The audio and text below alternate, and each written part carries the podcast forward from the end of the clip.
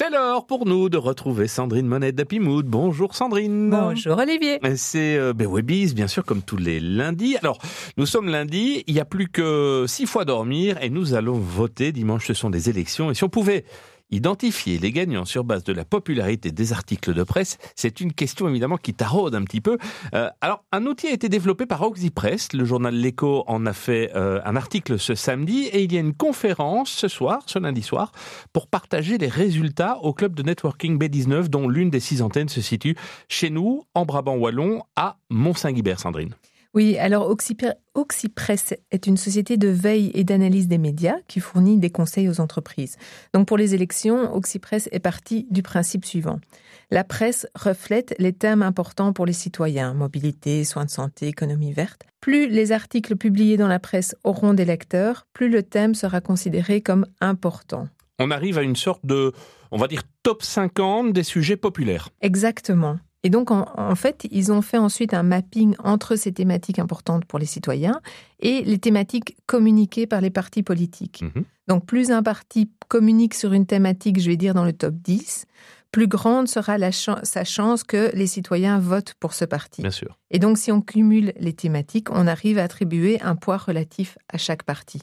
Alors, dans le modèle d'Oxypress, nous parlons de quand même 13 000 thématiques. Oui, réparties sur cinq niveaux de précision, allant du plus large, par exemple sport, au plus fin, Kevin De Bruyne. Et donc, on trouve des thématiques de fond et aussi des thématiques liées à des événements de l'actualité. Mhm.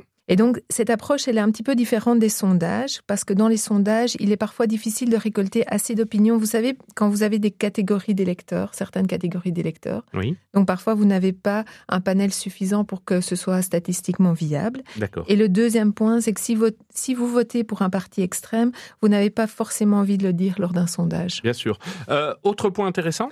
Alors oui, c'est un point positif pour les mouvements citoyens parce qu'en fait maintenant ils occupent davantage la scène médiatique qu'avant, donc plus de visibilité dans la presse, donc influence de ces thématiques dans le top 50 et cela force entre guillemets les partis à les prendre en considération. Donc ça c'est très très bien. Bon, le thème de BWBs, l'entrepreneuriat. Revenons donc à nos entrepreneurs. Que faut-il retenir pour eux?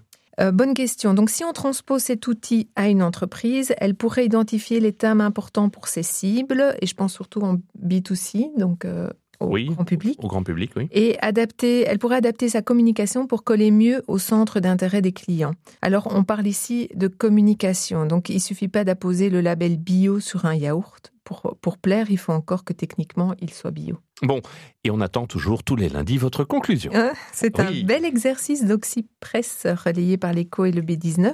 Attendons dimanche pour vérifier la solidité du modèle. Nous attendrons donc euh, dimanche, effectivement, pour connaître le résultat des élections. Vous allez retrouver euh, cette séquence sur le site internet et la page Facebook happymood.be. Et LinkedIn aussi, oui. Oui, bah allons-y, soyons fous.